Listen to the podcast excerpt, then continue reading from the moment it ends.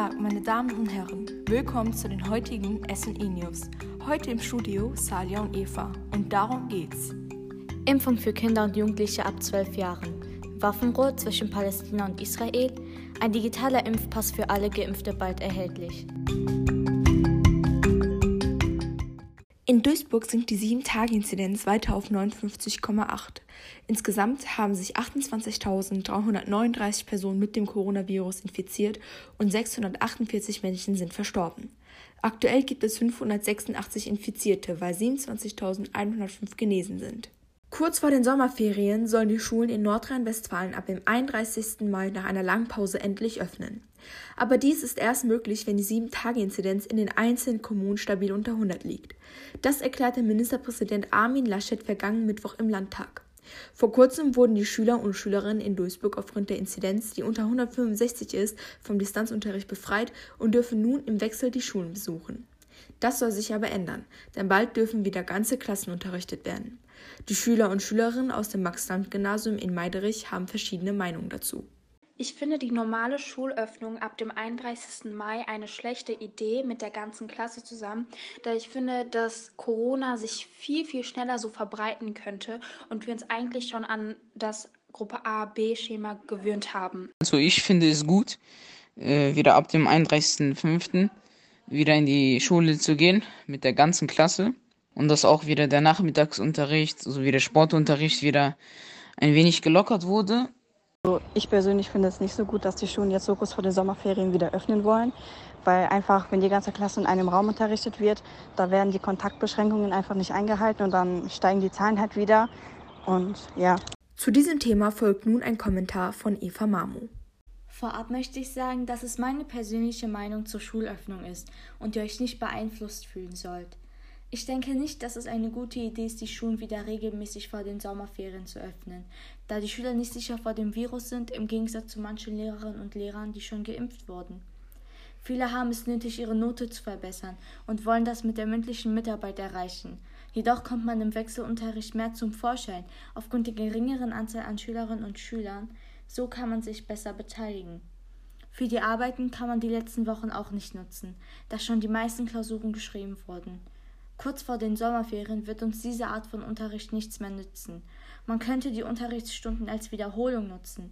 Das Reinstopfen von neuem Unterrichtsstoff wird nicht so gut möglich sein, da viele Schülerinnen und Schüler noch Lücken haben. Bald sollen auch Kinder und Jugendliche geimpft werden. Da für sie aber nur der Impfstoff BioNTech und Pfizer in Frage kommt, möchte Bundesgesundheitsminister Spahn Impfdosen für diese Gruppe reservieren. Einer der Hersteller hat den Impfstoff für Kinder ab 12 bis 15 Jahren schon zugelassen. Die Europäische Arzneimittelbehörde wird dies noch überprüfen. Die Hersteller von Moderna möchten hier auch einen entsprechenden Antrag stellen. Bis Ende August soll dann ein Impfangebot für die junge Gruppe starten. Über die Umsetzung wollten sich die Kanzlerin Angela Merkel und die Ministerpräsidenten noch beraten. Also ich finde es persönlich gut, weil dann hat man diese kleine Hoffnung, dass man wieder in die Normalität gelangt oder alles besser wird und man kann dadurch auch mehr reisen und ähm, gefährdet auch nicht die anderen. Damit der Präsenzunterricht wie vor Corona nach den Sommerferien starten kann, muss die Impfung der Schüler und Schülerinnen aber jetzt beginnen. Dies ist jedoch nicht möglich, denn erst müssen noch die verbliebenen Menschen der Risikogruppen vollständig geimpft werden. Zurzeit wird deshalb mehr Impfstoff für die zweite Impfung gebraucht. Anfang März wurden nämlich täglich 146.481 Erst- und 49.368 Zweitimpfungen verabreicht. Die Zahlen sind seitdem deutlich gestiegen. Heute bekommen täglich ungefähr 390.904 Menschen die Erst- und 406.455 Menschen die Zweitimpfung. Jetzt kommt Salias Kommentar zu diesem Thema. Ja, also es ist schon sehr wichtig, dass auch die Kinder und Jugendliche endlich geimpft werden. Wir möchten ja auch unsere Freiheiten zurückhaben, wie zum Beispiel ins Kino zu gehen oder einfach mal in einem Restaurant zu essen. Vor allem die jüngeren Menschen brauchen das. Wir müssen einfach raus, Freunde treffen und Spaß haben. Natürlich war es für jeden eine schwere Zeit, aber Fakt ist, am meisten mussten die Kinder und Jugendliche darunter leiden. Wir wurden kaum in die Politik mit einbezogen, denn auf uns wurde eigentlich nicht richtig geachtet. Das beste Beispiel dafür sind die Schulen. Mal waren sie für ein paar Wochen offen, ein anderes Mal waren sie wieder über Monate geschlossen. Ein Hin und Her, die ganze Zeit. Wir wussten nie richtig, was Sache war. Der Distanzunterricht bringt natürlich auch Nachteile mit sich. Viele müssen sich die Themen teilweise selber beibringen und haben Probleme mit den Aufgaben. Zudem hat auch nicht jeder die entsprechenden Materialien zu Hause, wie zum Beispiel einen funktionierenden Laptop. Außerdem sind sehr viele Veranstaltungen in der Schule ausgefallen, wie zum Beispiel Klassenfahrten oder Ausflüge. Ich muss sagen, uns Schülern und Schülerinnen fällt das Ganze schon ziemlich schwer. Deshalb ist noch wichtiger, dass wir sofort wieder in die Schule gehen können. Dennoch müssen sich erstmals die Risikogruppen vollständig impfen lassen, weil wir ja nicht so gefährdet sind. Ältere oder kranke Personen haben da einen Vorrang.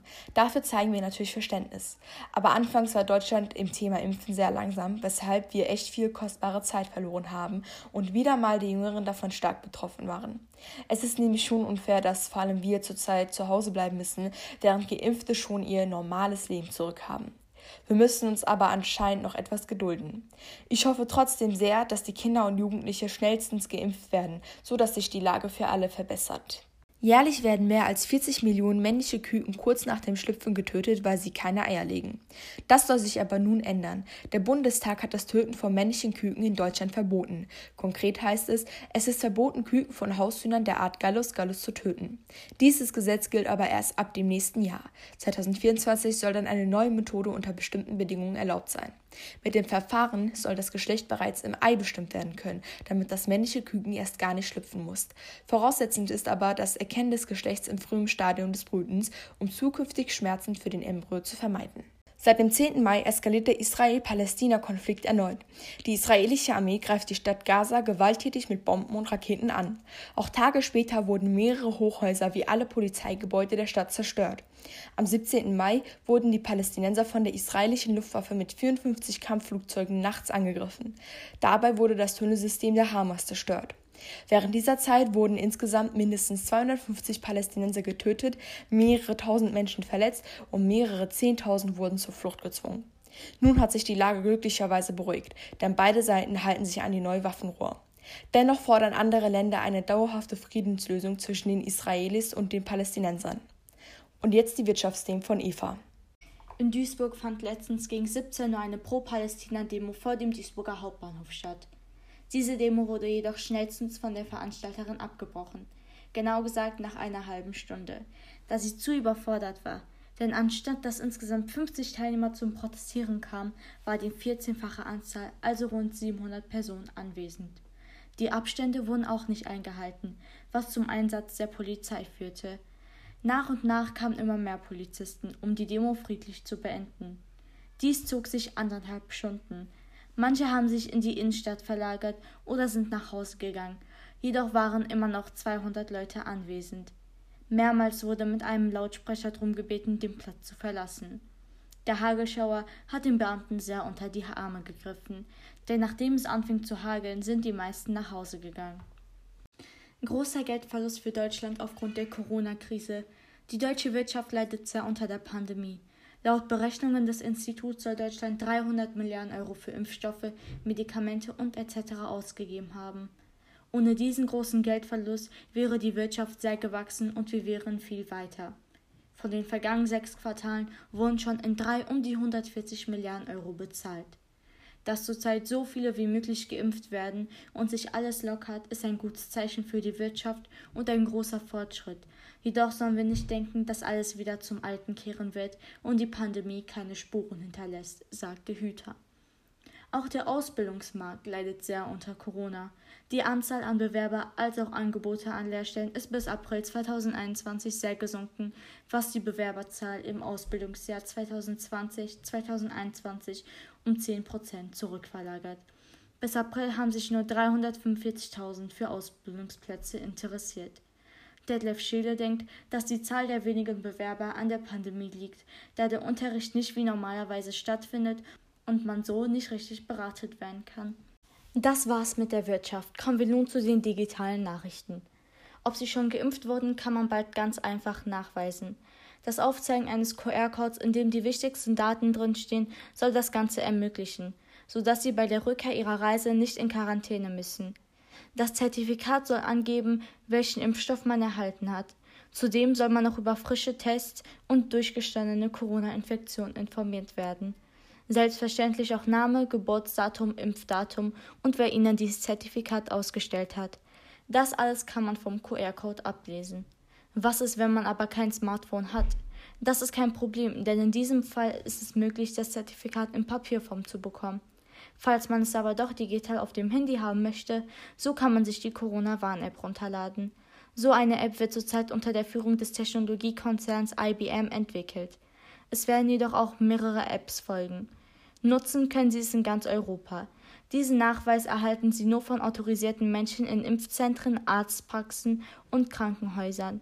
Wie bereits Geimpfte an Zertifikat kommen, ist noch unklar, jedoch gerade in Besprechung. Höchstwahrscheinlich sollen sie dort erhältlich sein, wo man die Impfung auch verabreicht bekommen hat. Vom Gesundheitsministerium wurde aber noch mitgeteilt, dass Möglichkeiten geprüft werden, um auch im Nachhinein einen Impfnachweis zu bekommen. Das Impfzertifikat ist aber natürlich keine Pflicht. Man kann die Impfung auch wie gewohnt weiterhin per gelbem Impfpass nachweisen. Ihr Datenschutz ist auch gewährleistet, sodass nur Ihr Smartphone Ihre persönlichen Daten besitzt. Noch unbekannt ist, wann der digitale Impfausweis ausgestellt wird. Sicher ist nur, dass sie spätestens bis zum 30. Juni bereitgestellt werden. Jutta Paulus, eine Europaabgeordnete der Grünen, denkt jedoch, dass sie erst im Juli für Deutschland verfügbar sein werden. Wir haben viele Leute gefragt, ob sie reisen werden, sich einen digitalen Impfpass anschaffen werden und denken, dass es das Reisen vereinfachen wird. Hier sind die Meinungen dazu. Also reisen werde ich auf jeden Fall. Und ähm, diesen digitalen Impfpass hm, finde ich jetzt nicht unbedingt nötig. Also es gibt genug Alternativen dafür. Und ja, das vereinfacht auf jeden Fall das Reisen, da bin ich mir sicher, aber finde ich nicht nötig. Also es gibt genug Alternativen und ja.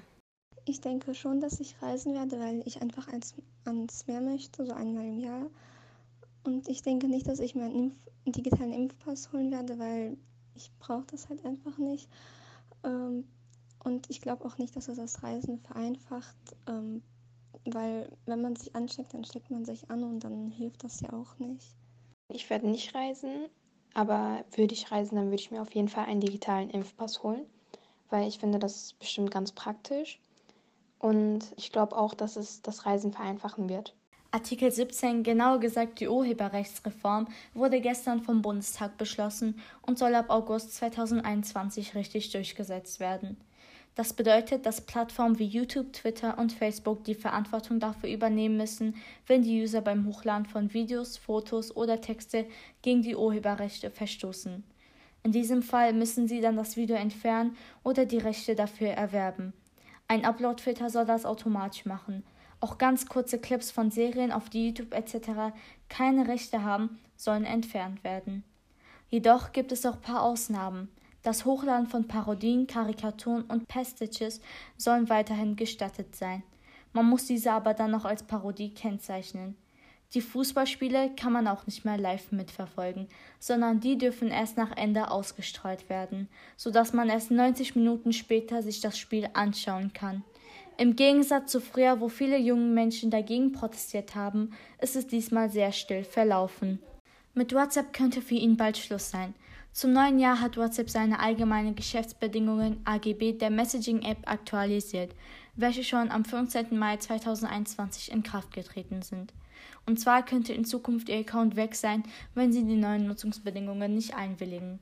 Mit der Zustimmung gewährt der Nutzer nun unter anderem, dass bestimmte Daten auch mit Facebook-Unternehmen und Facebook-Dienstleistern geteilt werden können. Die erste Frist ist schon am 15.05.2021 abgelaufen. Zuerst merken sie nichts davon, nach ein paar Wochen werden sie aber permanente Erinnerungen bekommen.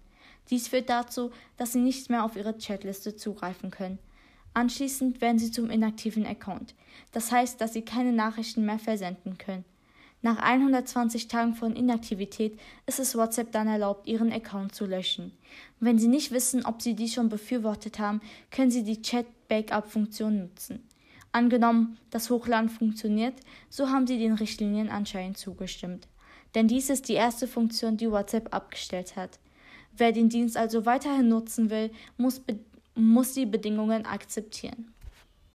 Kommen wir nun zu den Kulturnachrichten, die von Zalia vorgestellt werden. Es ist wieder soweit. Nachdem der Eurovision Song Contest 2020 wegen der Corona-Pandemie ausfallen musste, konnte die Veranstaltung in diesem Jahr vom 18. bis zum 22. Mai im Rotterdam Ahoy in der niederländischen Stadt Rotterdam stattfinden. Zuletzt hatte die Niederlande das musikalische Event im Jahre 2019 mit dem Titel Arcade gewonnen. Dieses Jahr nahmen insgesamt 39 Länder teil und 200 Millionen Menschen schauten zu. Nach 31 Jahren gewann Italien den Eurovision Song Contest 2021 mit dem Song City e Buoni übersetzt Still und Brav von der Rockband Måneskin.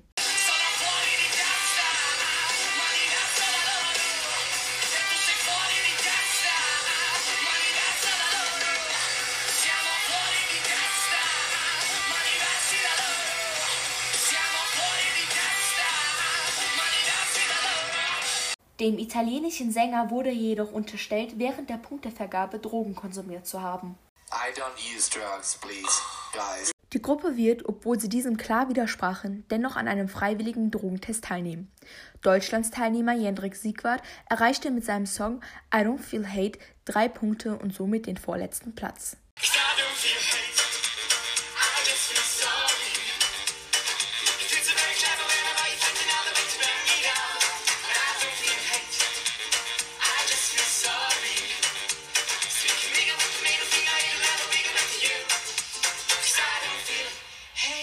Am 11. Mai wurden die Brit Awards in der Londoner O2 Arena verliehen.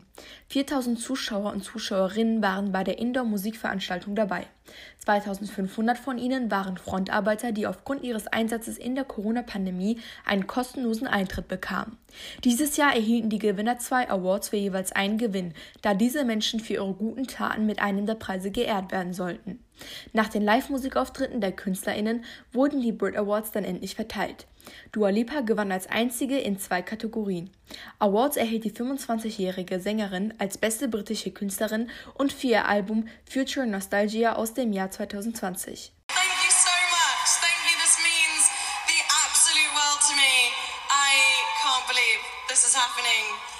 Selbstverständlich gewannen auch andere Sänger und Sängerinnen bzw. Bands in den verschiedensten Kategorien. Dazu gehört Billie Eilish, die einen Preis als die beste internationale Solokünstlerin gewann. Love you so much. This is an honor. The Brits was so magical for me last year and I think about it all the time. Thank you so much. I miss you. I can't wait till I can come back. Thank you. Auch Harry Styles durfte für seinen Song Watermelon Sugar die Veranstaltung mit einer Trophäe verlassen. My friends for being so generous to me, uh, always. And everyone in my life who has my back, thank you so much. I love you. And all of you around there, thank you so much for everything you did for this country. In the last year, we love you so much. And this one's for you. Thank you very, very much. Thank you. Die Bands Little Mix sowie Haim gewannen auch einen Brit Award. The Weeknd, Taylor Swift und so viele andere gingen an diesem Abend auch als glückliche Gewinner nach Hause. Weitere Nachrichten von den Prominenten von Eva. Sie gab ihm das Ja-Wort. Nach der Verlobung im Dezember beschloss sich Dalton Gomez am 15.05.2021 der Sängerin Ariana Grande einen Heiratsantrag zu machen. Voller Freude und Glück antwortete sie mit Ja. Die Hochzeit soll im kleinen Raum stattgefunden haben, sodass sie nicht zu sehr gegen die Corona-Regeln verstoßen.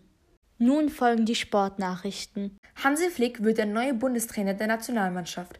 In der Zentrale des Deutschen Fußballbundes in Frankfurt am Main hat er einen Vertrag bis 2024 unterschrieben, welcher von den beiden ersten DFB-Vizepräsidenten Peter Peters, Dr. Rainer Koch und von dem Schatzmeister Dr. Stefan Osterbrügge für die DFB unterzeichnet wurde. Nach 15 Jahren hat der jetzige Trainer Joachim Löw seinen datierten Vertrag bis 2022 freiwillig vorzeitig aufgelöst.